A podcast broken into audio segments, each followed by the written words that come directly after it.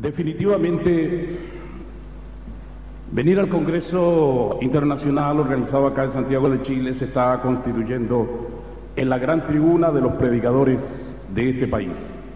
Y para cualquier persona que tenga el privilegio, como yo lo tengo hoy, de compartir con una audiencia y una asamblea tan extraordinaria como esta, será siempre no solo un motivo de satisfacción en lo personal para cualquiera, sino que también uno sabe que estas oportunidades pueden no repetirse nunca más. A veces la prédica controversial, difícil de soportar, a veces lo que se llama un mensaje difícil, incómodo, es como las experiencias de los circos pobres de mi país. En una misma noche puede ser debut y despedida.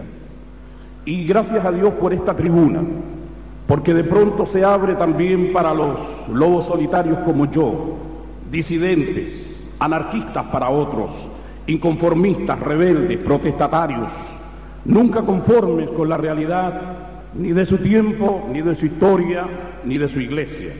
Seguramente este es el camino de los locos, de los no alineados, de los que no encuentran un camino ni una forma, sino solamente la ruta de la protesta por la palabra de Dios. Nos preguntamos qué tipo de hombre será el hombre de unidad. Estamos hablando de un hombre de consenso. Entre los políticos se usa mucho esa frase. Incluso aquí en este país se está buscando un próximo candidato a la presidencia de un bloque político, la concertación, tratando de encontrar a alguien de consenso, alguien que sea un negociador, un diplomático, alguien que de pronto concite una, junte todas esas disparidades de criterios del famoso arcoíris que gobierna este país. ¿Dónde encontrar un hombre que aglutine pensamientos tan disímiles, diferentes, distintos, controvertidos, contrapuestos, muchas veces enemigos irreconciliables en el pasado, pero ahora juntos en este barro de la política nacional? ¿Cómo encontrar a ese genio extraordinario que sea capaz de unir las mentalidades tan dispersas de los políticos de nuestra nación? Ese es un hombre de unidad. Desde una perspectiva, ese sería también el hombre de unidad que nuestras iglesias buscan. Alguien que sea un diplomático, un negociador, alguien que sea capaz de poner de acuerdo a tantas cabezas locas que tenemos gobernando también nuestra iglesia hoy. Y quisiéramos justamente encontrar ese hombre sin embargo, ese hombre siempre resulta ser, en el fondo de la realidad, un negociador, alguien que busque ecualizar, como dirían los técnicos en audio, poner en armonía, en sintonía, esas voces tan dispares, a veces tan fuera de criterio desde el punto de vista del criterio bíblico, voces a veces desfasadas en el tiempo, en la historia, otras veces voces tan innovadoras, esnovistas, como dicen los elegantes del lenguaje, que buscan siempre tener esa pólvora nueva que nunca antes se descubrió, ni siquiera en dos mil años. Siempre surge la gente con corrientes nuevas, Así como hay un neoliberalismo en el mundo entero en boga hoy, también nuestras neoteologías nos están haciendo mucho mal. Siempre surge una nueva corriente, un nuevo pensamiento teológico o dialéctico, tratando de hacernos sentir de que ahora sí que estamos frente a la gran verdad que nunca descubrimos, ni nosotros, ni los apóstoles, ni siquiera los profetas. ¿Cómo juntar pensamientos tan dispares?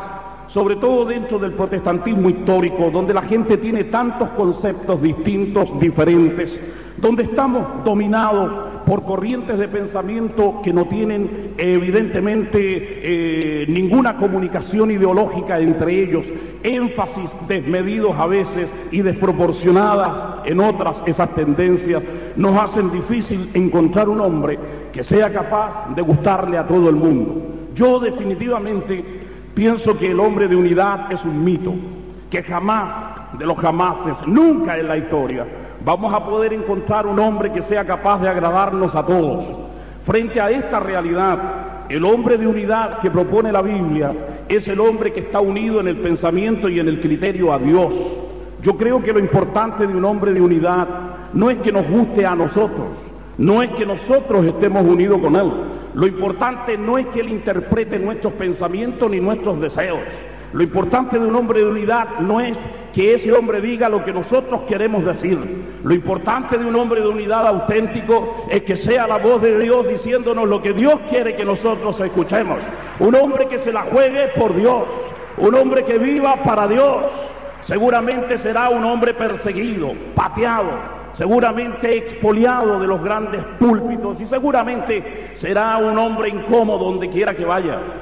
Pero ese hombre irá sembrando semillas que seguramente fructificarán algún día y habrán algún día, como en el Cristo, nuevos discípulos que llevarán su imagen, su nombre, su figura, su talento, su discurso. ¿Pueden morir los sueños de un idealista? No, porque los idealistas son los que mueren, pero los sueños siempre sobreviven. Se equivocan los canallas que creen que matando a un soñador de sueños morirán los sueños. Los sueños que son verdad sobreviven para siempre, como el sueño del Mesías de venir algún día a la tierra y sentarse en el trono del mundo para poner bajo la fuerza de sus pies a todos sus enemigos. El hombre de unidad es entonces un solitario, es un idealista, porque después de todo este mundo se divide entre dos grandes áreas, la de los idealistas y la de los calculadores.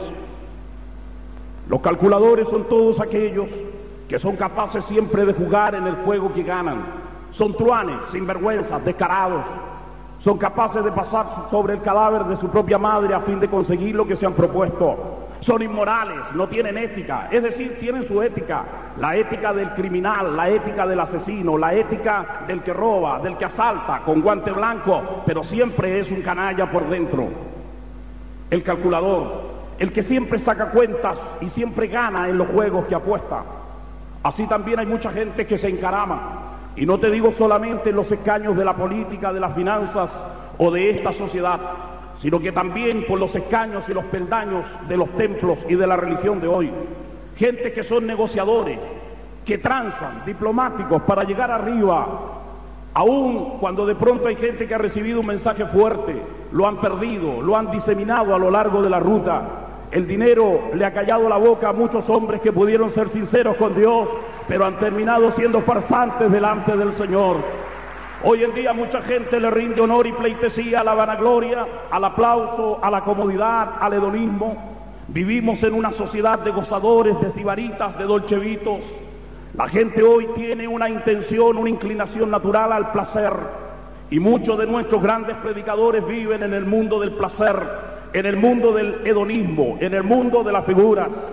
Tantas veces eventos como estos que deberían ser palestras, lugares donde se exponga una palabra crítica, analítica, fuerte, sincera. Simplemente sirve como tribuna para aquellos que se pasean por las pasarelas de la religión, como si fueran los top model de nuestro tiempo. Yo siento vergüenza, nos hemos llenado a veces de críticas contra la Iglesia Católica. Nos enfada y nos molesta esa terrible desvergüenza de la riqueza del Vaticano pero también nosotros tenemos nuestros pequeños y grandes papas, la gente que nos escandalizan también con esa desvergüenza desmedida de sus ambiciones por lo económico. Que lejos a veces tenemos a los hombres de Dios de la postura, de esa idealización gloriosa de los hombres de la palabra. Varón de dolores, experto en quebrantos, lo vimos, dice Isaías, y lo despreciamos porque era tan aborrecible a nuestros ojos que nos pareció simplemente un perro desnudo. Hoy en día la gente se llena de gloria, de valores, de aplausos, de riquezas, de grandes iglesias. Quiero decirte una cosa y decirlo en esta tribuna tiene seguramente un mérito mayor que gritarlo en la población de mi país o de mi ciudad o recorriendo esas zonas periféricas de mi América donde yo vivo, tierra de dolor, de vergüenza, tierra de muerte, tierra de miserias. Nadie, absolutamente nadie, ni tú ni yo, ni el más grande doctor de teología, ni el más grande predicador de todos los siglos, podrá hacerse jamás famoso y millonario predicando a Jesucristo. Es una inmoralidad ser famoso y hacerse rico predicando al Hijo de Dios. Es una inmoralidad, es una inmoralidad, es una inmoralidad.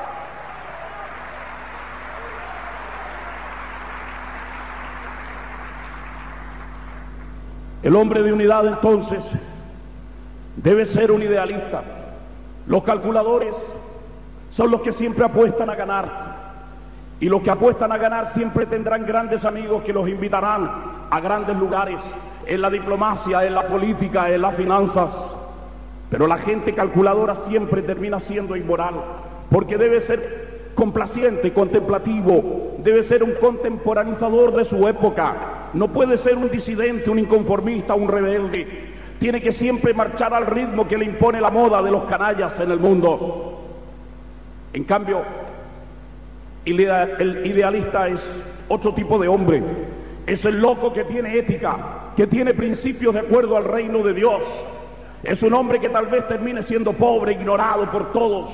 Es el imbécil que nunca se hizo rico pudiendo terminar siendo millonario. Pudo haber sido en el nombre de Dios y con el poder de la palabra del Señor haberse convertido en un explotador de la iglesia, en un manipulador de las multitudes. Pero prefirió terminar pobre como una rata, porque su única riqueza es la riqueza del reino de Dios. Tal vez ese loco soñador idealista es el hombre que una iglesia como la nuestra hoy necesita. Pero esa gente no es fácil de encontrar. Los idealistas normalmente terminan como el Cristo, como el soñador, el tipo peligroso, aquel que viene precedido de palabras que a la gente la incomodan, como Jesús de Nazaret. Imagínate tú, recién nacido, tiene solamente unas cuantas semanas de nacido, todavía no balbucea ni las primeras palabras en el idioma de los hombres, todavía ni siquiera camina sobre la tierra sus primeros pasos. Y ya un rey maligno, malévolo como Herodes, que es el símbolo y es la síntesis de la sociedad canalla de nuestros tiempos, ordena matar a todos los niños de Belén y alrededores, porque siente envidia de aquel que está llamado y destinado a ser el regente del mundo. Siente envidia y miedo de un pequeño niño. Jesús de Nazaret siempre ha sido el hombre del conflicto. Su nombre es insoportable. Ante su nombre retroceden los infiernos. Ante su nombre retroceden los canallas, los mentirosos, los falsos. Ante su nombre retroceden los corruptos. Su nombre es terror en la tierra.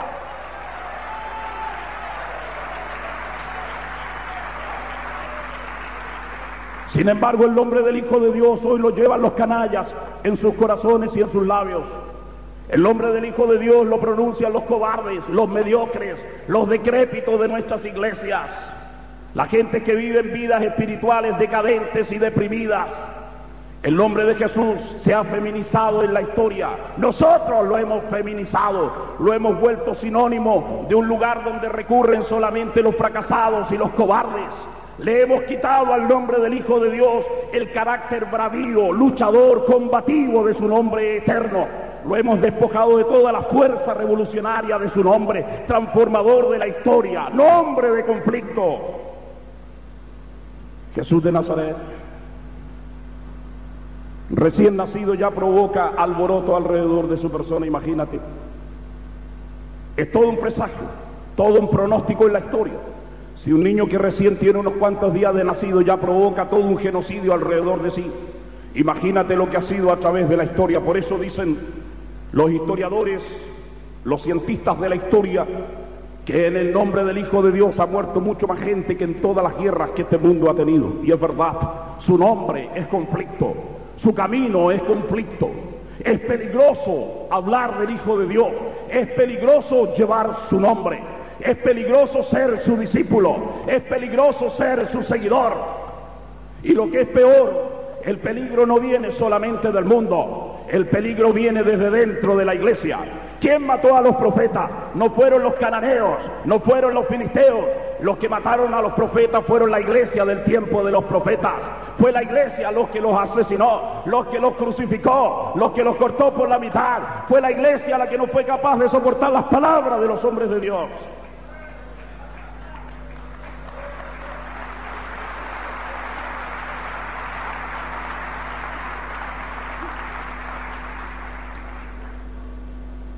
Hoy en día será la iglesia también la que mutile a sus profetas.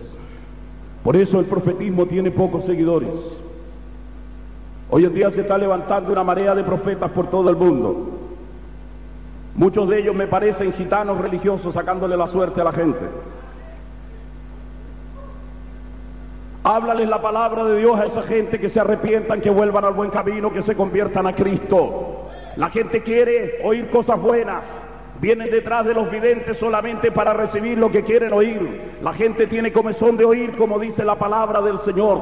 Pero todo loco que se dedique a predicar la palabra del Señor, te aseguro, te vaticino que a menos que Dios lo sostenga, se morirá de hambre. Te vaticino que a menos que Dios lo sostenga, no tendrá ningún púlpito donde predicar terminará siendo un loco como Juan el Bautista, predicando aquí en el río Mapocho en lugar de un púlpito de una elegante iglesia. Tendrá que pudrirse lejos de la congregación de Dios. Pero si tú tienes la palabra del Señor, las multitudes irán detrás de ti para escuchar esa palabra viva. Porque no es con espada ni con ejército, sino con el Espíritu de Dios que la iglesia alcanzará la gran victoria sobre una ciudad como esta. El hombre de unidad yo antes creía que las grandes iglesias tendrían más fuero, tendrían más valor, tendrían más fuerza, tal vez más presencia, tendrían tal vez mayor valor, sus palabras serían consideradas con más vigor por parte de aquellos que la escuchen. Si te habla alguien que tiene estatura, que tiene respaldo, pero me di cuenta que una iglesia mientras más cosas tiene, sobre todo si mientras más cosas tiene lo material, mientras más gente tenga una iglesia termina siendo más cobarde, más complaciente. Es extraño eso. Una iglesia mientras más poderosa es, es más cobarde. ¿Saben cuál es la razón de esa cobardía? Muy simple. Los que más tienen que perder miden más los riesgos. Y los que más tienen son más cobardes que aquellos que nada poseen. Entonces el hombre de unidad que Dios está buscando es un hombre que haya perdido todo ya hace mucho. Tiene que ser un soldado de élite, que sea capaz de ir al campo de batalla sabiendo que el día anterior ha muerto. Tiene que ir al campo de batalla sabiendo que en esa mañana puede perder la vida, pero que al perderla no la sienta como suya, ya la ha perdido hace mucho tiempo y ahora solo va a la batalla a luchar por su bandera y por su Dios. Ese tipo de loco no es fácil encontrarlo hoy, porque esta sociedad nuestra es una sociedad hedonista, es una sociedad de dolchevitos, es una sociedad complaciente, es la sociedad del hedonismo, del placer. Y la gente hoy sabe muy poco acerca de la cruz, muy poco acerca del yugo. La gran mayoría de nuestros evangelistas te dicen, como aquellos predicadores piratas que yo conozco, lo desparche el enojo y una pata de palo, que solamente te leen la mitad de la escritura frente a la gente. Te citan este texto, venid a mí todos los que estáis cargados y trabajados, y yo os haré descansar. Y de ahí comienzan su largo discurso. Discurso adulador. A la gente la hacen aparecer como una víctima del mal, del pecado, pero todo hombre es pecador frente a Dios. Aquí no hay víctimas inocentes. Son todos culpables, desde el que nace hasta el viejo que muere. Todos son pecadores. Y lo que es peor, cada uno sabe por qué es pecador. Todo hombre es culpable. No hay inocentes. Todos son culpables. Y entonces viene esa prédica complaciente. El texto completo dice, llevad mi yugo sobre vosotros porque mi yugo es fácil y mi carga es liviana. Y aprended de mí que soy manso y humilde de corazón, y hallaré descanso para vuestras almas. De nuestras prédicas evangelísticas se han eliminado muchos verbos que antes eran la insignia de los viejos estandartes de nuestros predicadores. Verbos como arrepentimiento, conversión. Esto de convertirse de arrepentirse ha cambiado hoy de nombre. La gente hoy ya no menciona este tipo de cosas. Mareas humanas están viniendo a nuestras iglesias evangélicas. Yo recorro toda América, desde Norteamérica hasta la Tierra del Fuego, predicando la palabra del Señor. Aquí en América somos en este momento 70 millones de evangélicos. Y dentro de cuatro años más, esa cifra aumentará a 100 millones en toda América Latina. Y se espera que hacia el año 2020 la cifra alcance los 200 millones de evangélicos, lo cual nos complace tremendamente.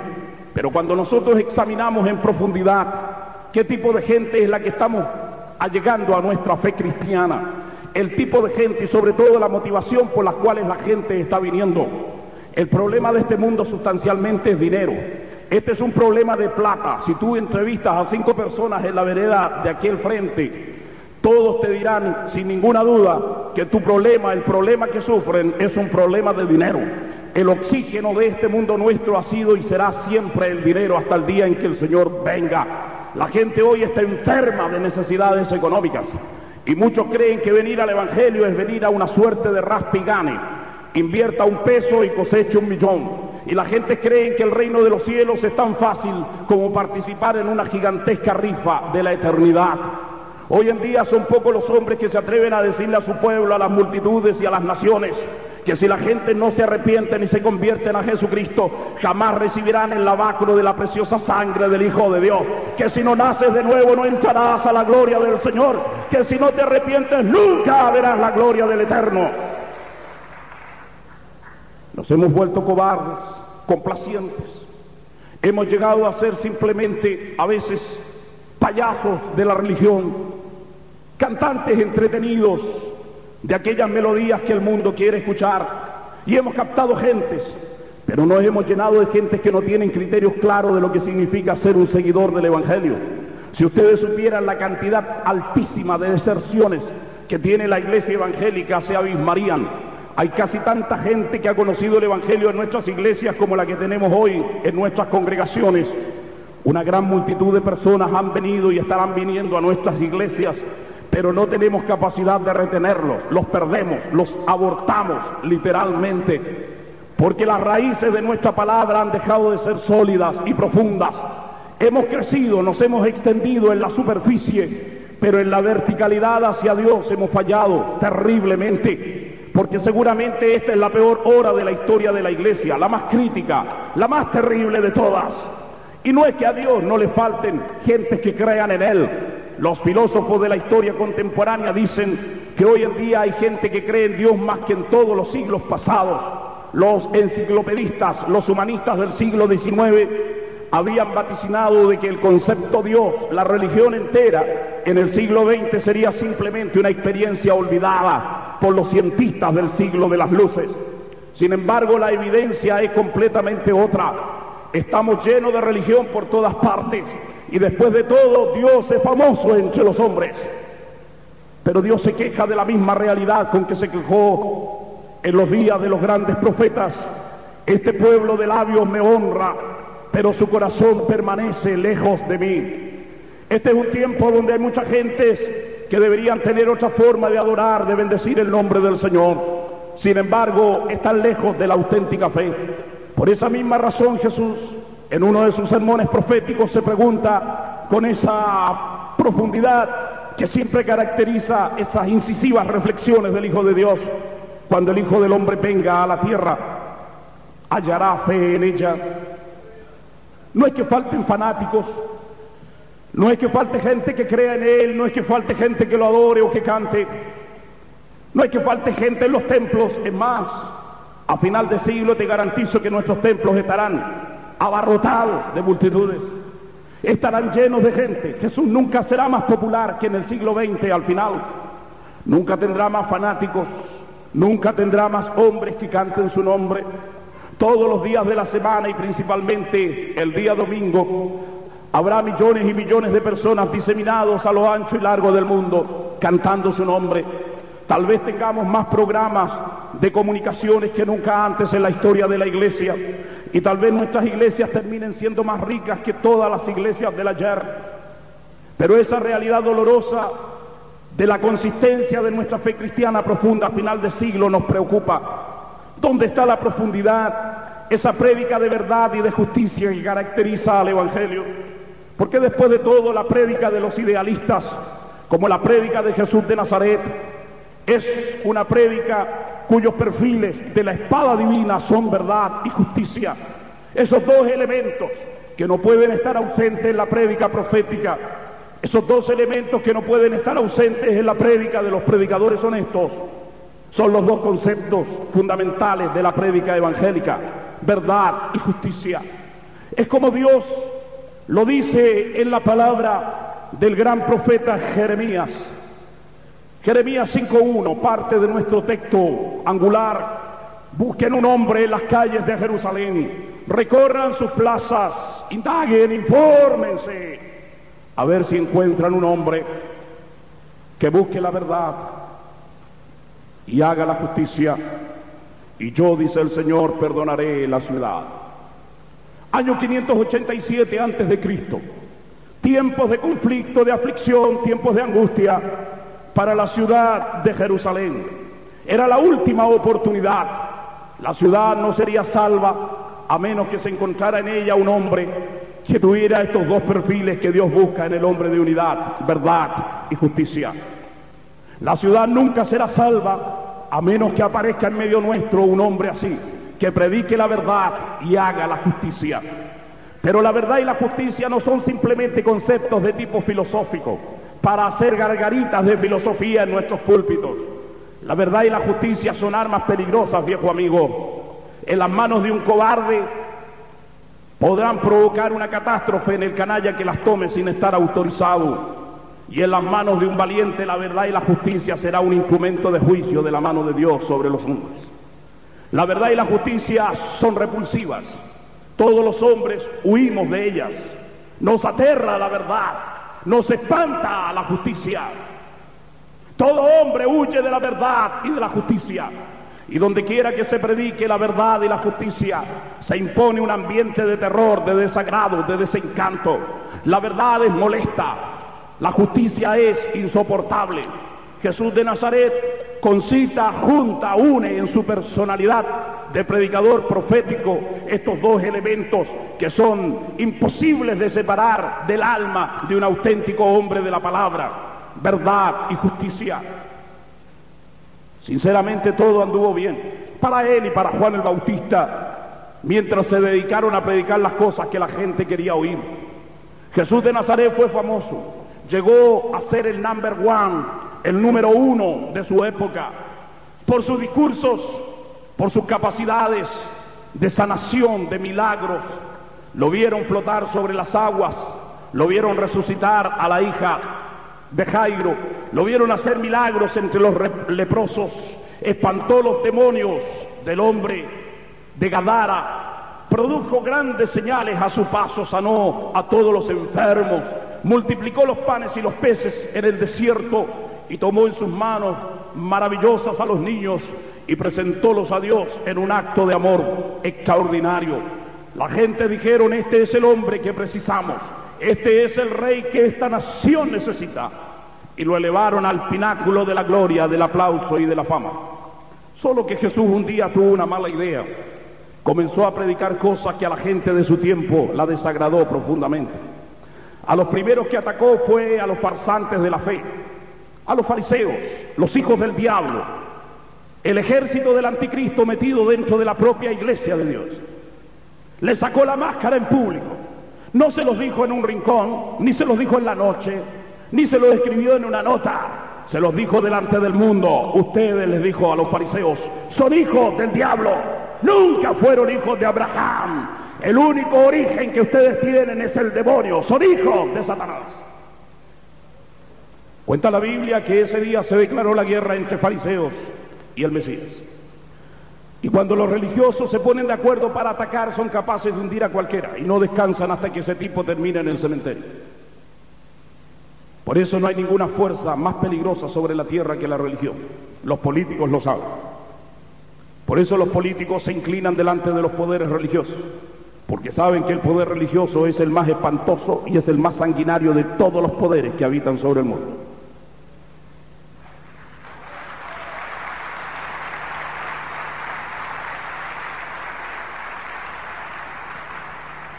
Jesús de Nazaret.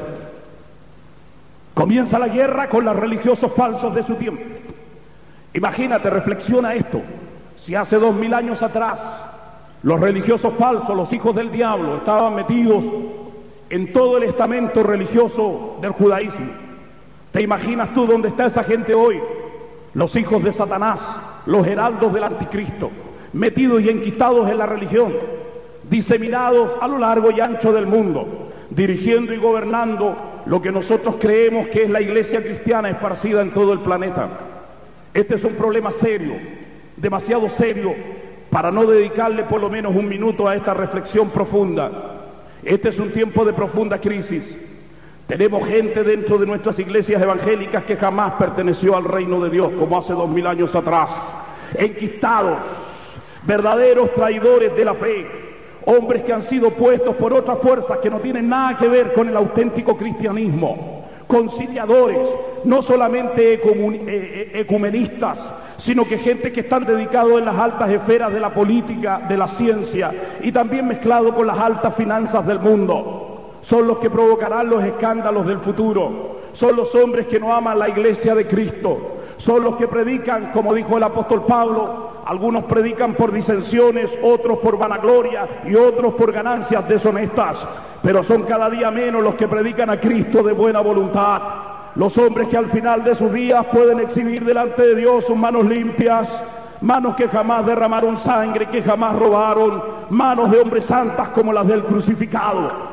Hoy en día vivimos tremendamente interpenetrados por estas fuerzas de la corrupción y seguramente uno de los estamentos más corruptos de la historia sean los estamentos religiosos en todos los niveles de la religión. Esta crítica es dura, Jesús la hizo y los fariseos jamás descansaron hasta que lo asesinaron. Jesús no solamente se enfrentó a esos líderes, sino que también enfrentó a los ricos de su tiempo y les dijo esta frase a todos, es más fácil que un camello pase por el ojo de una aguja en lugar de que un rico entre en el reino de los cielos. Palabra fuerte, difícil para gritársela en el rostro a los que manejan las finanzas del mundo hoy. Y como si fuera poco, Jesús se atreve a emitir un juicio político, lapidario, en contra del corrupto rey Herodes, el de Israel. Lo llama zorra pestilente, el más terrible de todos los cuadrúpedos que comen los trigales, que se comen las frutas de las plantaciones y que entran en los territorios donde se cultivan algún tipo de comida para el futuro de la población un depredador, un asesino, un inteligente animal que solo se aprovecha del trabajo de otros. Cuando Herodes escuchó esa frase, él dijo, yo con mis propias manos maté a Juan el Bautista y pensé que todos los que criticaban mi reinado se habían acabado con ese loco predicador de los desiertos. Pero ¿quién es este otro que dice cosas peores que las que escuché de ese predicador del Jordán? ¿Quién es?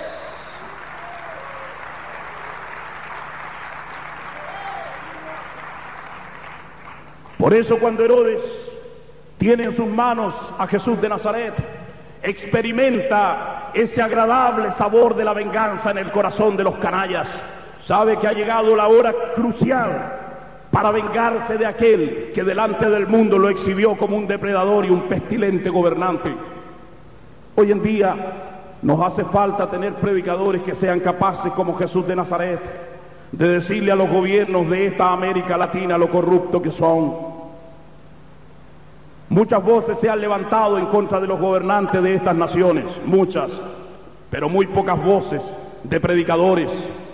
Por eso en este continente donde yo vivo se asesina a los periodistas y jamás se mata a los pastores, porque el mensaje de los pastores y de los predicadores y de los profetas nuestros se ha vuelto un mensaje cobarde. Es más peligroso un periodista escribiendo en un diario que un predicador nuestro predicando en un púlpito. Es una vergüenza. Este continente asesina a los periodistas que tienen que decir la verdad. Pero nuestros predicadores gozan de una salud extraordinaria. Se hospedan en elegantes hoteles, se hacen esperar en limusinas en los aeropuertos, viajan en los mejores jumbos de nuestras aerolíneas, cobran poderosas ofrendas para predicar pero son grandísimos cobardes. No tienen agallas, no tienen a, qué sé yo, agallas, profundidad, bravura. Yo dudo que algunos tengan hormonas de hombre siquiera. Afeminados muchos de ellos, cobardes. Vendidos a veces al placer, al hedonismo, a la fama, al aplauso. Es un problema serio dentro de nuestras iglesias. ¿Dónde está el predicador que sea capaz de decirle algo a algún gobernante nuestro? Este continente está corrupto, corrupto por el poder del dinero, corrupto por la droga maldita que circula por todas partes.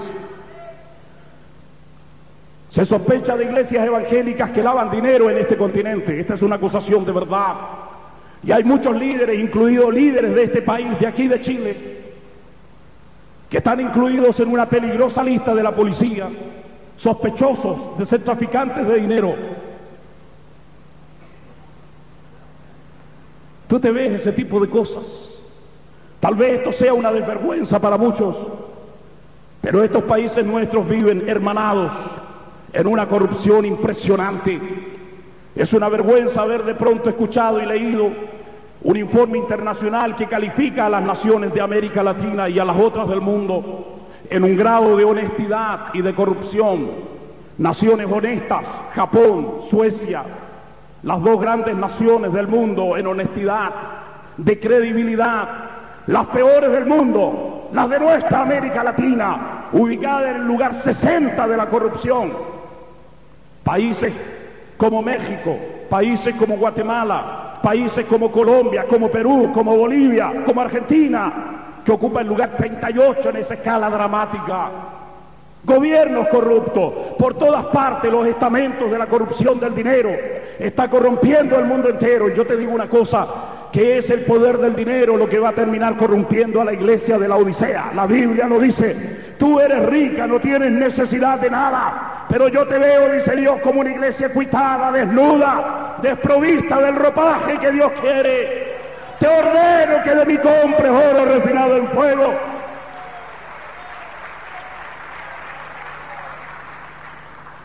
Porque después de todo la batalla final de la iglesia será la batalla entre la fe y el poder del dinero.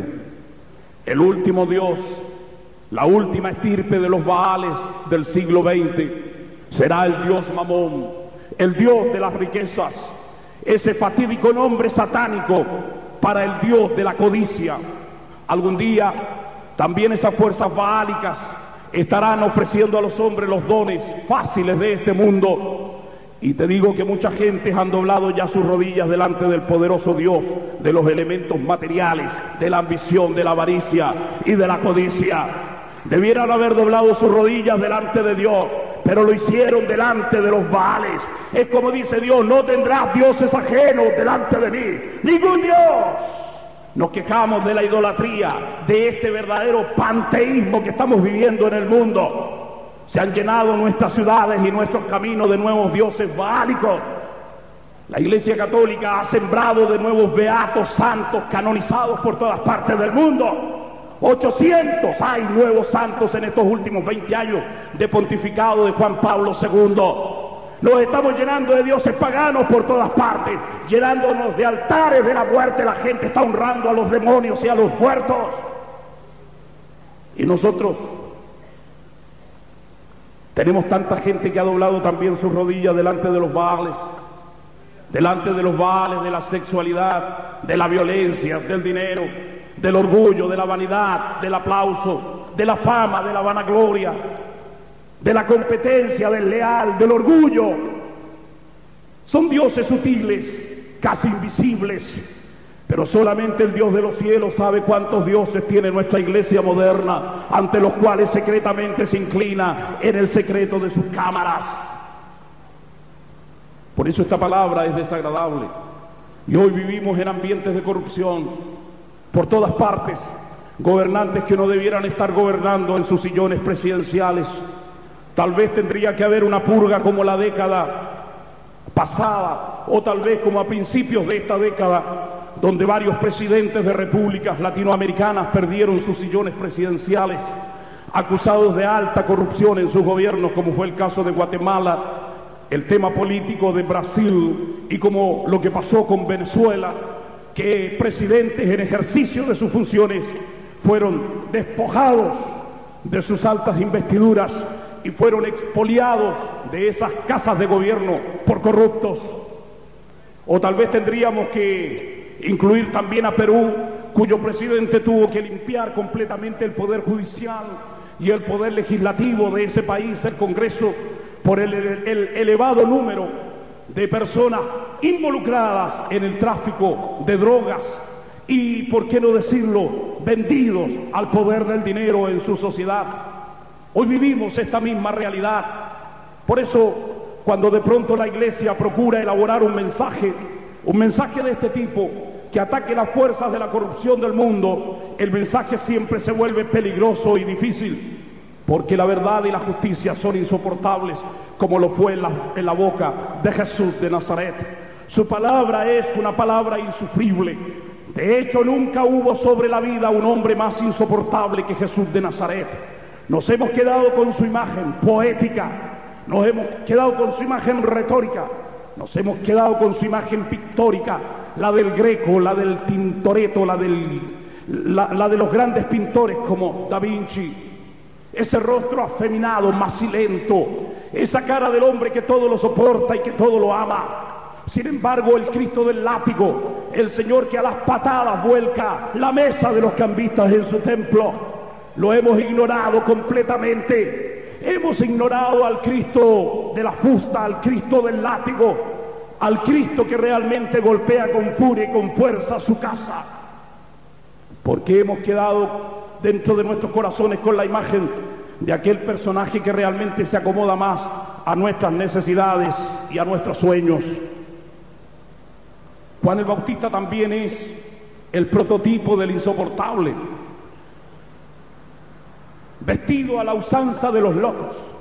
No tenía necesidad de hacerlo, pero era un cavernícola. Estaba vestido así, con un traje confeccionado con cuero y piel de animales. Seguramente una barba larga, como lo dibuja alguien. La visión de un loco, tal vez para muchos un paranoico, un soñador.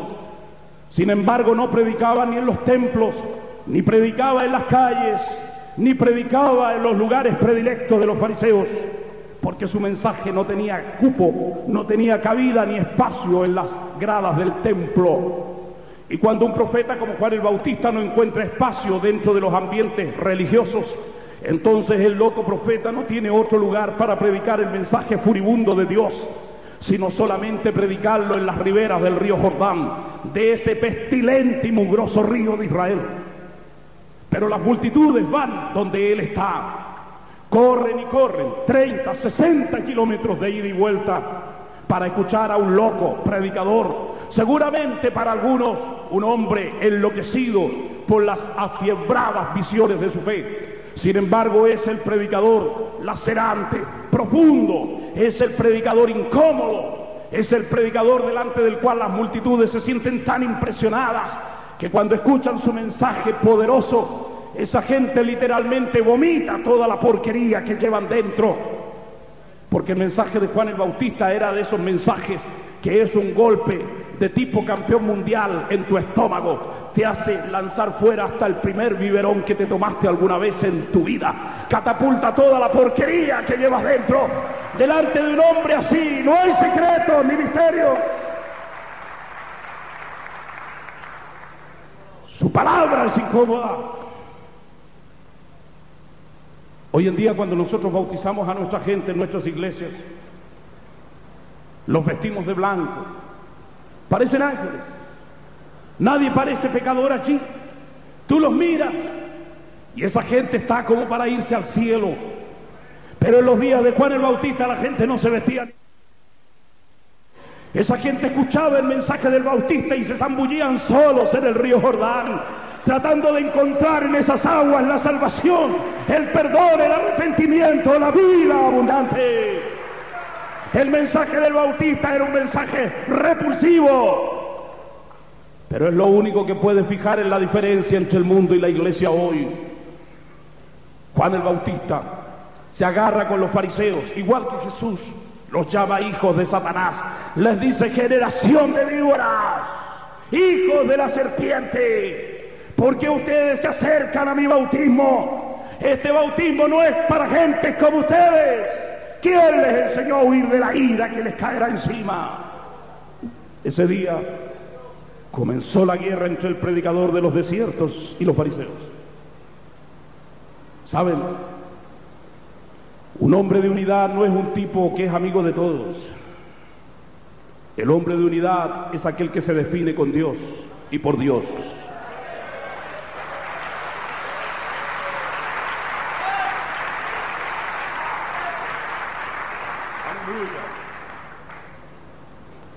Ese hombre de unidad es siempre un tipo peligroso, disidente, contestatario, protestatario, para algunos anarquista, difícil, insoportable para todos, como Juan el Bautista, predicador de los desiertos. Cuando ya sabe que la mitad de su vida está perdida, entonces encara al rey de Israel y lo llama como nadie se atrevió a llamarlo, degenerado, corrupto. Le sacaste a la mujer de tu hermano, la robaste de su palacio, la convertiste en tu amante y la metiste entre las sábanas de tu cama. Has deshonrado el honor de la nación. No merece estar gobernando a Israel.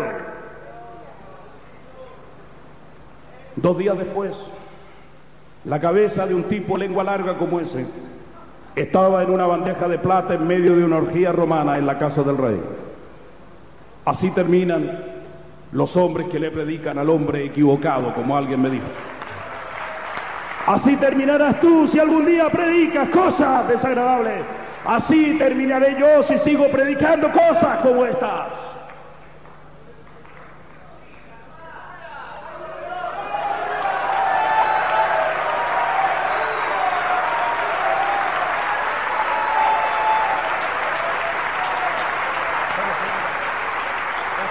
Está bien. Muchas gracias.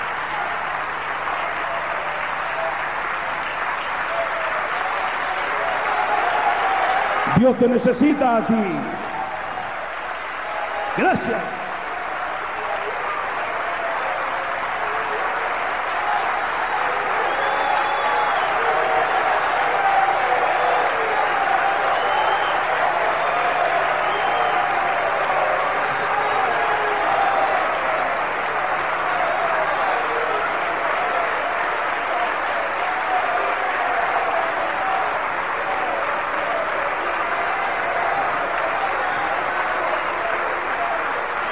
Levanta tus profetas, Señor. Aleluya. Es para Dios, es espontáneo, es para Dios. Es para Dios, es espontáneo. Es para hombres como Juan el Bautista, que lo asesinaron los canallas de este mundo. Es para los mártires de la reforma, es para los héroes de los días de Constantino. Este aplauso, tu aplauso es para ellos, es para el Dios de los profetas, es para el Cristo de la libertad.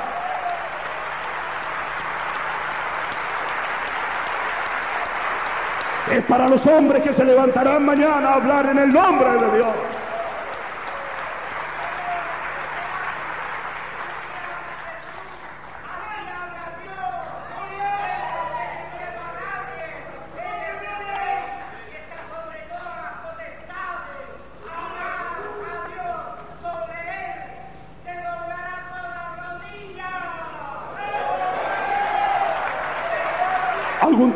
Será así. Aleluya, aleluya. Jesús de Nazaret, predicador insoportable, incómodo. Cuando comenzó diciendo cosas desagradables, igual que en esas viejas películas de John Wayne, donde los mirones, los fijones, los fanáticos rodeaban a los pistoleros valientes. De pronto cuando había un duelo entre dos valerosos, pistoleros, los cobardes, los fijones, los fanáticos, los que nunca faltan, los que meten la nariz donde no deben, en el sitio equivocado, de pronto comienzan a ponerse a los costados para evitar la línea de fuego. Con Jesús pasó igual. Tenía muchos amigos, fanáticos, gente que comían, morfaban con él, hasta que vino el día de la crisis y Jesús fue un hombre marcado por la justicia, por la política, por las finanzas de su país.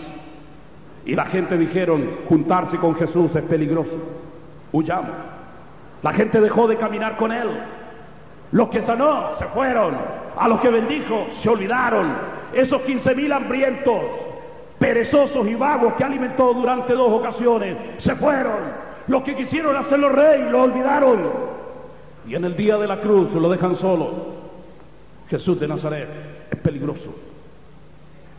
Si algún día viniera la persecución al mundo, esa soñada, esperada y ansiada persecución a la iglesia, si algún día viniera esa persecución, entonces volveríamos a los tiempos de Jesús de Nazaret.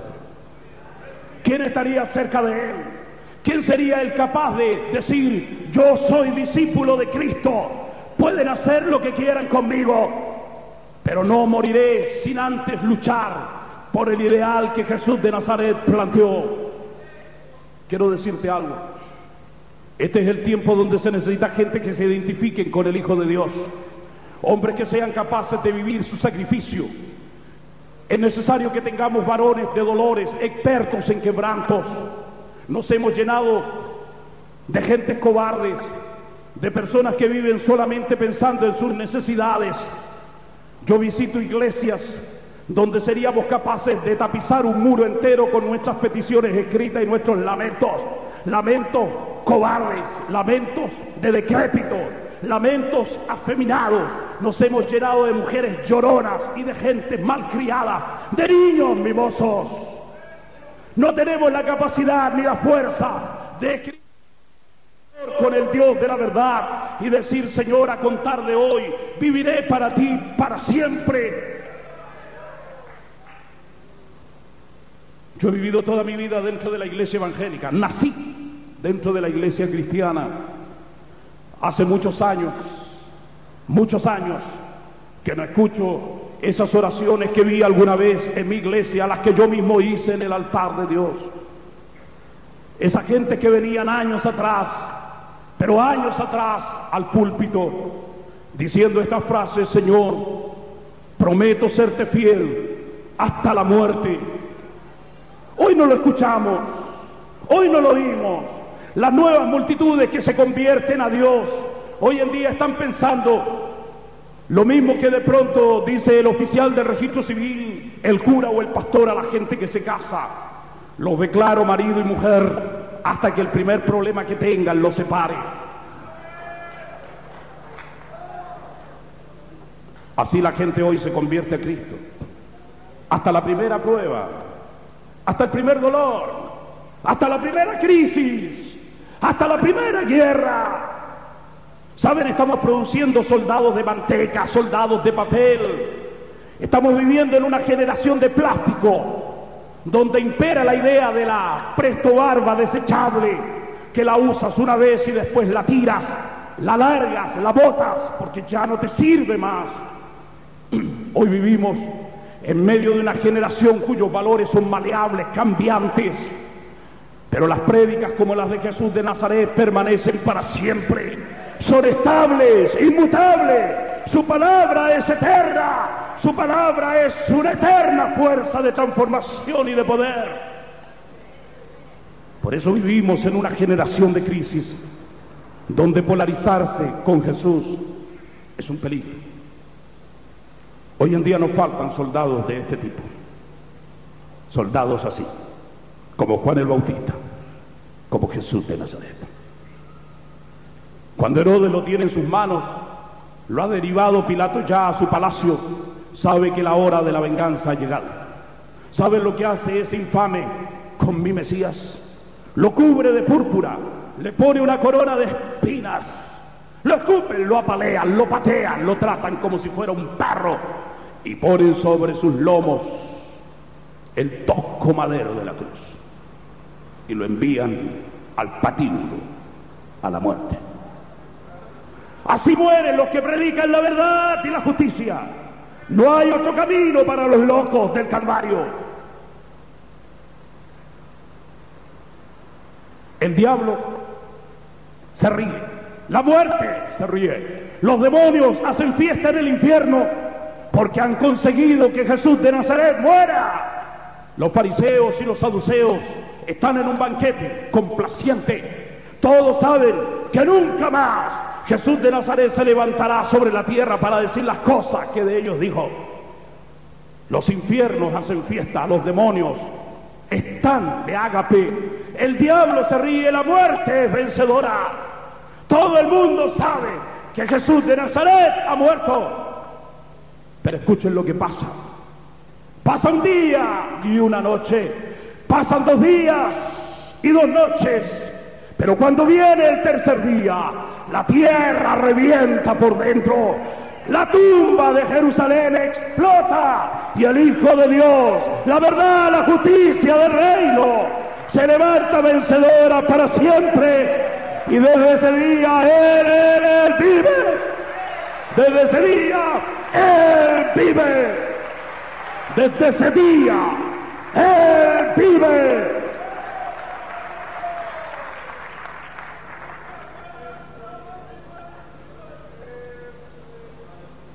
Y se levanta para compartir su sueño con once locos, para decirles, vayan por el mundo y prediquen este Evangelio a toda criatura. A esos once locos los mataron. Y a todos los que creyeron como ellos, los masacraron. Pero antes de morir sembraron la semilla de la libertad en el corazón de otros hombres esclavos. Y esos esclavos fueron y predicaron, pero también los mataron. Y las multitudes, a pesar de crecer, las mutilaron a todas los perseguidores de Roma. Pero a pesar de eso, el sueño no murió. La semilla siempre estuvo fresca para ser sembrada en el alma de los hombres libres, de los que soñamos con la libertad. Hasta que un día alguien soñó este sueño y lo sembró también en mi corazón como una semilla fértil de vida. Por eso he venido a esta tribuna a sembrar este sueño del Mesías, el hombre de la unidad. Es como de pronto él dice, si yo fuera alzado de la tierra, todos los ojos del hombre me mirarán a mí. Si yo fuera alzado de sobre la tierra, a todos atraeré a mí mismo, dijo Jesús de Nazaret.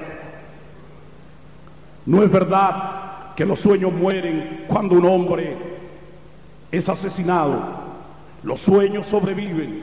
Las más grandes de estas visiones sobrevivirán siempre a pesar de la muerte de aquellos que se atrevieron a proponerlas al mundo.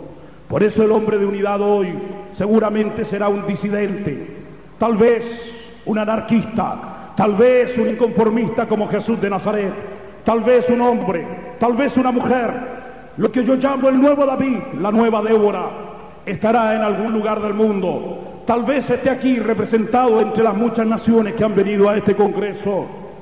Dios lo está buscando.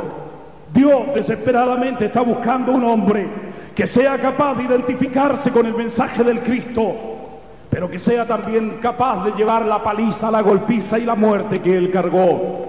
Si tú te polarizas a predicar una palabra incómoda como la de Jesús de Nazaret, te garantizo que no morirás de viejo como muchos cobardes y tendrás que experimentar seguramente el oprobio, seguramente la muerte, seguramente la ignominia, el ostracismo, el olvido de las multitudes.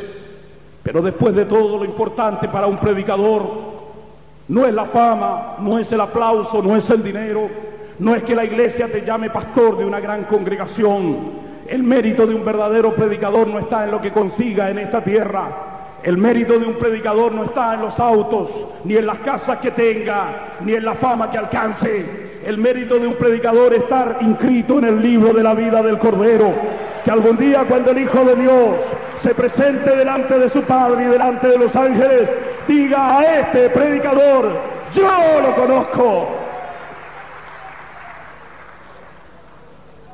Finalizando ya y dejando naturalmente inconclusa gran parte de este tema, que seguramente nunca llegaremos a terminar. Debemos elegir qué hacer. Con respecto a la verdad, los hombres se dividen en tres grandes grupos. Los que conocen la verdad y la predican, que son los valientes. Aquellos que saben la verdad y se la callan, se la tragan, son los cobardes. Pero el tercer grupo son los que no tienen opinión, los que yo de pronto veo por allí que dicen, yo no opino, yo aquí no meto las manos, los indecisos, los que carecen de opinión, esa gente se llaman imbéciles, porque solo los imbéciles no tienen opinión. Cuando tú eres predicador tienes que definirte, ser valiente, cobarde o imbécil.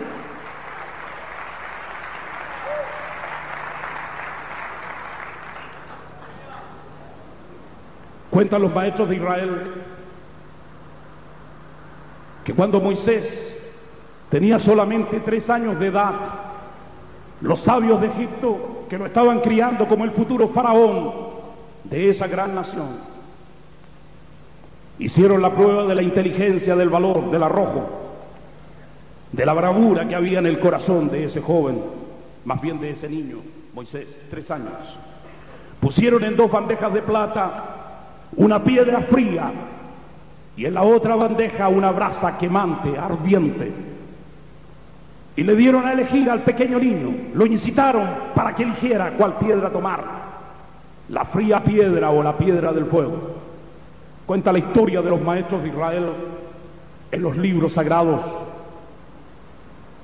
de este gran país, que el pequeño niño Moisés, contrario a todo lo que se podría suponer, tomó la piedra ardiente, la piedra del fuego.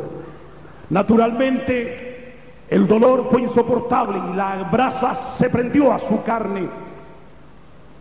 No soltó la piedra quemante, sino que la sostuvo en su mano hasta que se la sacaron los sacerdotes del templo, gimiendo y llorando, retorciéndose de dolor en el suelo. Pero eso demostró el deseo ferviente de buscar el peligro, de tomar el peligro, de manejar el peligro. Que eso fue lo que provocó la tartamudez en Moisés, para siempre. 80 años después, vuelve la prueba del fuego, en la zarza que arde en el monte Oreb. Y Moisés, en lugar de huir del fuego, seguramente recordando inconsciente o conscientemente ese evento pasado, se acerca al fuego, enfrenta el fuego, otra vez está allí el fuego que lo marcó para siempre. Tal vez en esta mañana esté aquí el hombre que necesita tomar la piedra quemante y acercarse a la zarza que arde. El nuevo Moisés, el hombre de unidad, el hombre que levantará aquí en América o los hombres que Dios levantará en estas naciones, no podrán ser jamás cobardes, jamás podrán ser negociadores ni transadores, tendrán que ser hombres de la piedra, del fuego, hombres del valor, del coraje, del arrojo, de la bravura, los verdaderos predicadores de esta verdad y de esta justicia. Porque después de todo el nombre de Cristo debe ser en tu corazón una llaga, una marca a fuego, como esa marca que yo llevo en lo profundo de mi alma. Como esa marca que recibe el animal atado de patas y de manos, echado sobre la hierba de la pradera en el campo. El hierro incandescente con el nombre de su amo. Y de pronto ese hierro incandescente se acerca a su carne, penetrándola, quemándola. El animal se retuerce de dolor, siente que la muerte le cae encima.